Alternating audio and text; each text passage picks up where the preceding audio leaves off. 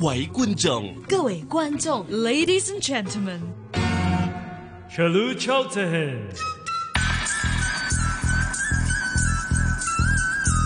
無論喺邊，都可以張開耳朵，周遊世界。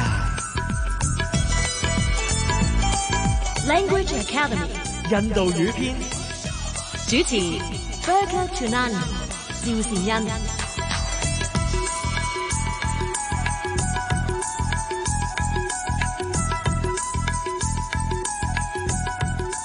Namaste 歡迎收聽 Language Academy。咁啊，今次咧我哋印度語篇呢，就會去到咧印度嘅一啲市集啊，嘗試去咧可能同人講下價啦，或者咧係揾下一啲嘅心頭好咁樣嘅。咁啊、其實好緊要，梗係要有翻個氣勢喺度啦。咁但係氣勢喺邊度嚟嘅咧？氣勢就要喺嗰個信心同埋練習嗰度嚟嘅。咁不如我哋咧就用今日嘅呢集節目咧去嘗試特訓下呢一方面嘅才能啦。想問下 Berker 咧，喺印度嘅市集裏邊咧，其實有邊一啲嘅種類賣啲乜嘢嘢嘅咧？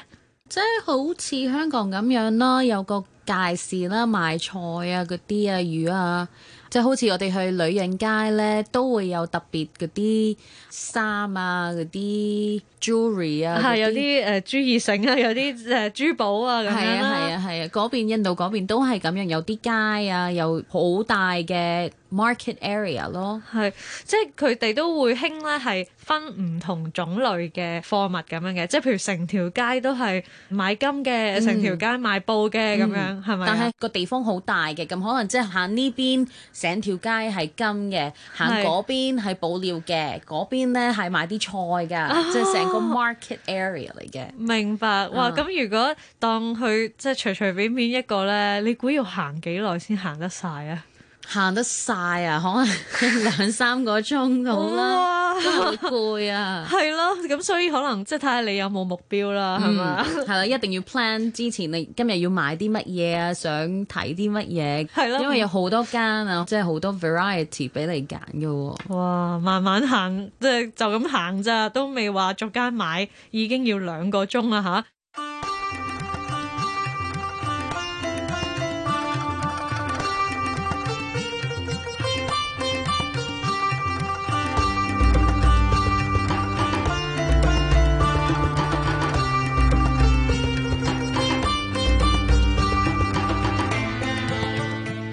嗱，如果咧見到一啲心儀嘅嘢，我自己就會覺得印度好多啲手工藝亦都係好靚嘅。嗯，見到啊，真係好中意喎，咁想買啦！啊，應該點樣問佢哋呢個幾錢啊？咁樣呢？誒好簡單講咧，可以話嘢結呢個係。夜嘅呢個係嘢，即嘢係呢樣呢樣嘢，嘢即係可以指住佢啦嘢。嚇嘢嘢，結呢個係嘅呢個係，嘢結呢個係，嗯，呢、個幾多錢呢？嗯咁樣啦，咁啊，對方就會答翻你個價啦。嚇誒嘢 s o r b a 個係，耶 s o r back 嘅 係。即係誒呢個係一百蚊。 係係係，嗰、個、啊印度嘅單位係乜嘢咧？錢嘅單位 Ruble rupee ruble 係啦，即係誒盧比啦，嚇係啦，所以頭先你就會聽到咧係呢個字出現咗啦。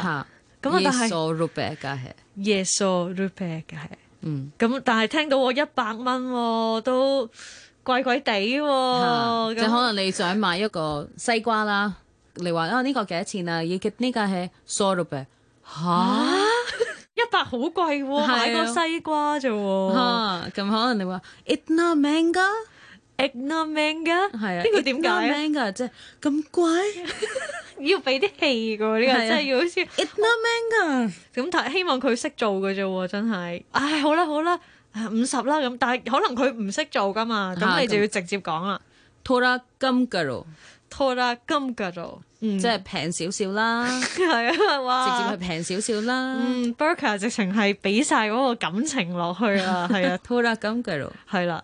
就係平啲啦，咁樣、哦，可能佢都真係改一改嗰個價錢，咁就成交噶咯喎。嚇 ticket ticket，OK， Ticket 即係啱啊啱啊，OK OK，而家嚟嗯，咁啊，我哋咧就可以嗱複習多一次啦。呢、個幾錢？耶吉呢個係係啦，咁啊，跟住就哦，佢係一百盧比嘅，耶索魯貝個係係跟住之後咧就哦咁貴嘅， Itna manga 平啲啦。 thora kam karo 咁啊，最後就係 OK OK。 ठीक है ठीक है 嗯，咁我哋咧就誒、呃短短嘅呢一個五句説話咧，應該可以幫你買到心頭好啦。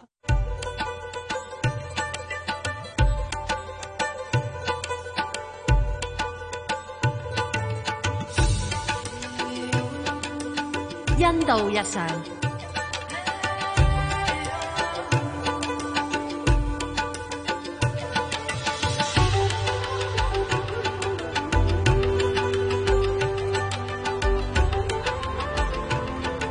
Burka 咁好多時咧，呢一啲嘅街市咧，嗯可能都同民居有啲近，但係即係好似我哋咁啦，買餸咁都係要拖住好多嘢去去嗯買啦，去買啦咁。有冇方法係可以方便啲買到餸嘅咧？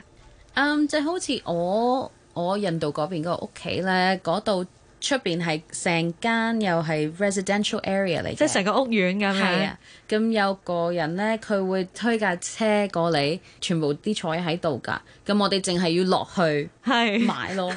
好方便喎、真係啊嗯係即係唔使去街市啦，個街市嚟揾你啦。係啊係啊。另外，因為佢日日都會嚟㗎嘛，咁我隔離屋個女人咧，佢直接會打俾佢。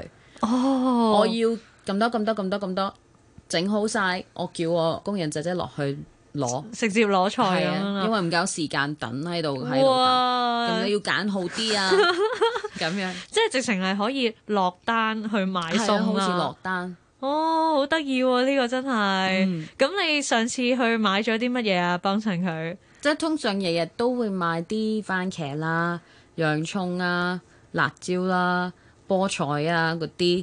係咁我奶奶咧，佢叫我哦 b e r k a 今日你去媽咪買咩啊？佢話誒買兩斤嘅。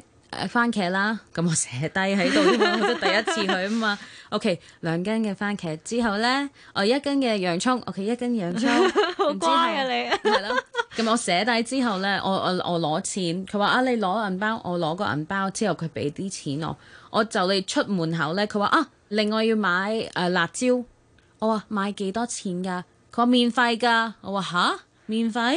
係。佢話係啊，你同佢講俾啲辣椒啊，我話哦 OK 好，但係我其實好擔心啊，好係啊，因似為第一次去㗎嘛，好似去搶我都唔佢識嘢咁啊！俾係啊我免費啊呢個咁樣。係啊，咁所以我第一次去呢，我話誒誒唔該，我要兩斤。我睇翻我 paper，我寫啲乜嘢？我要兩斤番茄。之後有個第二個女人過嚟，佢已經話啊，我要咁多嘅，得得得得得得得得，已經講晒熟啲啊客嘢。咁啊樣之後我話唉。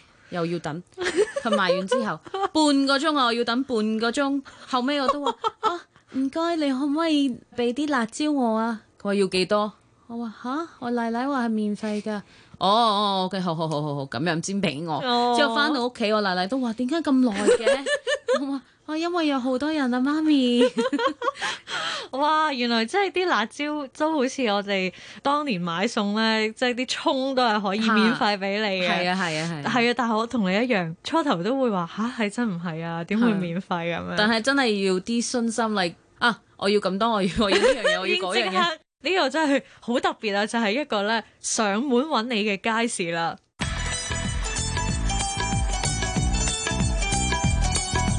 Language Academy 印度语篇。主持 Burger Tunani 趙善恩。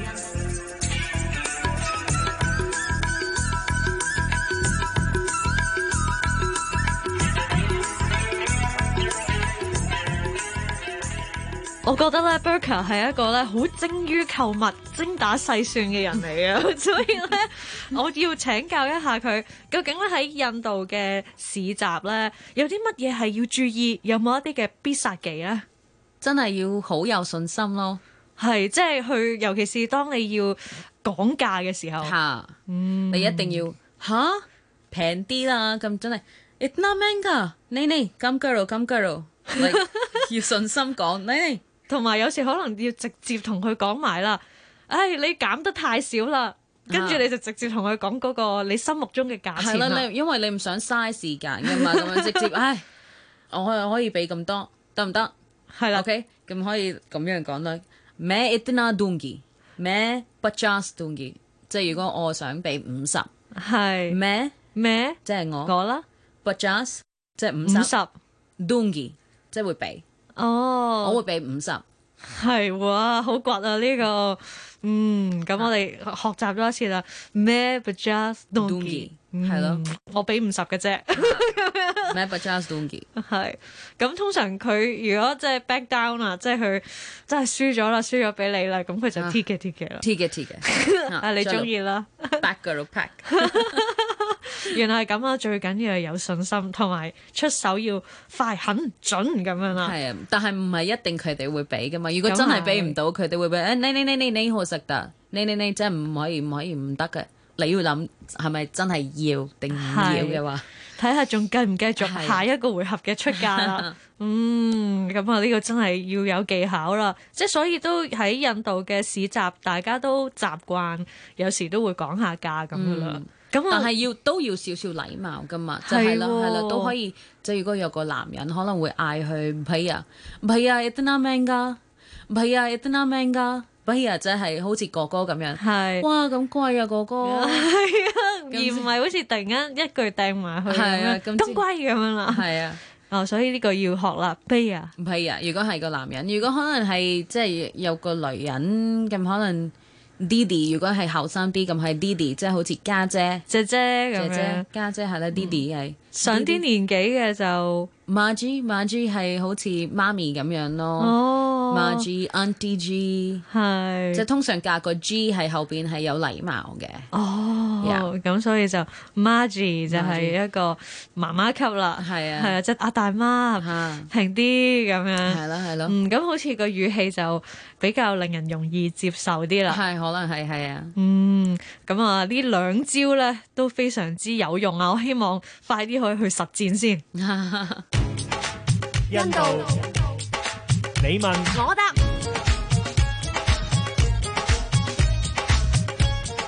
印度嘅馬路係咪真係有牛嘅咧？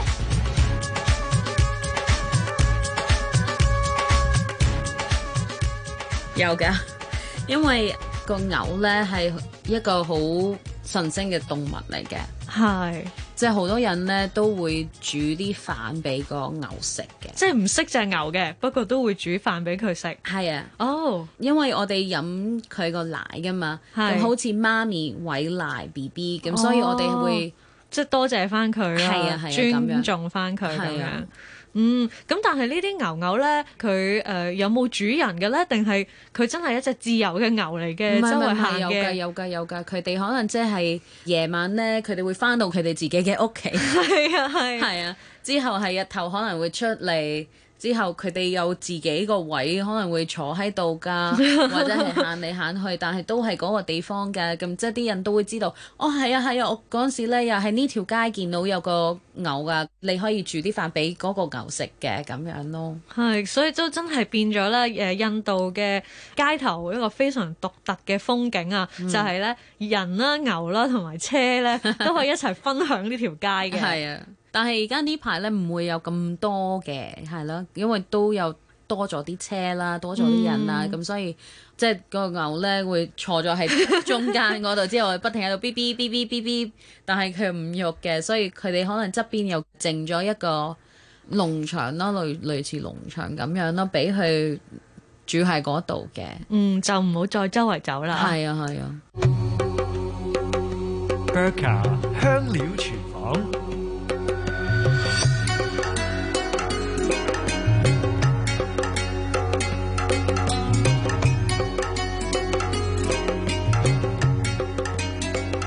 Burka，如果咧行街，哇！你知好需要體力，咁啊行下行下，嗯越行就越攰咁啊樣。有冇啲乜嘢醒神嘅小食係可以喺街頭買到嘅咧？哦，有好 多啊，印度嗰邊有好多，但係我咧最中意係 s e b u r i s a b u r y 係啊咁啊呢個係咩嚟嘅咧？咩整嘅咧？ ，buri 係好似炸嘅剪餅啦，係係炸嘅，好細個嘅，即係可以一口可以成個食晒嘅。哦，咁可能誒、呃、會一碟到可能會有六個或者八個 buri 喺度啦，上邊會落啲蒜蓉啊，唔同嘅辣椒醬啊、甜醬啊咁樣咧，之後有啲洋葱啊、番茄啊。之後可能上邊會有啲 save，save 係好似 noodle 咁樣細細啊粒，炸面即係啊係脆嘅，係脆脆地。咁之後你成個會擰起咁樣擺喺個口裏邊，咁有嗰啲淋淋地啦，有淋淋地啲啊脆啦，係啊辣辣地又甜甜地甜地係啊係啊，哇我最中意係呢個呢個就 s a b u r i s a b u r y 係啦，係啦，就係一個咧炸薯餅仔咁樣啦嚇，咁啊，但係佢又有炸面嘅脆口，但係又有薯蓉嘅淋滑啦，係啊係啊。哇！你總你想要辣啲咁，你可以講哦，我要辣啲嘅，咁可能加多啲嘅辣醬。如果你想我唔要咁多辣醬，我要甜啲啊，咁可能會落多啲甜醬俾你。嗯，哇！喺呢個好味啊，咁啊，但係嗱，譬如好似誒、呃、魚蛋，我哋就會篤住一路行一路食啦嗯，呢，no，只得唔得嘅咧？唔得㗎，因為要一碟㗎嘛，嗯咁係可能係好似腸粉咁樣咧，企喺度食晒 係先，先俾翻個碟佢，之後走咯。哦，嗯係咁樣哇！我下次都想試下呢只啊 s a b u r i 係啊，啊 s a b u r y 有個另外有個 tabury，即係落啲乳酪上邊哦嘅，即係 similar 好似 s a b u r y 咁係樣，但係落啲乳酪啊。嗯，咁呢個就會係少少甜嘅選擇係啊啦。係啊係啊，哇！咁原來而家係鹹甜都皆可嘅，嗯諗起已經好肚餓啦。係啊，我想食。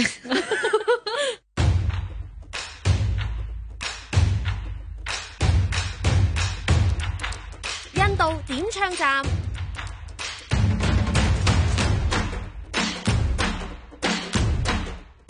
Burger 咁啊，我哋咧誒大家都係打工一族 啦，我哋都用自己嘅人 工，可能有時都買禮物俾自己係啦。啊，但係嗯，我諗有時有啲女孩子又好幸運嘅喎，成日都可以揾人買到嘢俾佢嘅係喎。啊，可能係佢哋嘅 boyfriend 啊，係咯，係啦，或者個 husband 啊，同佢哋講啊，老公啊，我咧想，我咧嗰日咧同我朋友行街咧，我見到啲耳環咧好中意嘅喎， 賣俾我咧，係啦，就係咁樣啦。咁啊，係啊今日我哋呢只歌咧，嗰個女主角就係呢個狀態啦。 係啊，佢同佢個 boyfriend 話啊，不如你買啲金嘅耳環俾我啦。帶我睇戲 啦，一齊出去食飯啦，去 shopping 啦。 哇！喺呢個真係都好多人嘅夢想啦，應該。咁啊，呢一隻歌咧，佢嘅歌名就叫做 Judia g a l a y a 係 Judia Galania。嚇，咁你會聽到咧，誒一個女仔咧，我覺得佢都幾風騷咁樣噶。啊，我要買呢、個，又買嗰、個係咁樣啦。咁啊，呢隻歌係幾得意下嘅，亦都有一啲現代少少嘅編曲，唔係會係我哋覺得唔好傳統 Bollywood 嗰一種嘅音係樂啊係嘅啊。modern 啲啊，係啦，咁啊，以下呢一首歌咧就送俾大家啦，我哋下個星期日晚再見啦，好 Favorite Language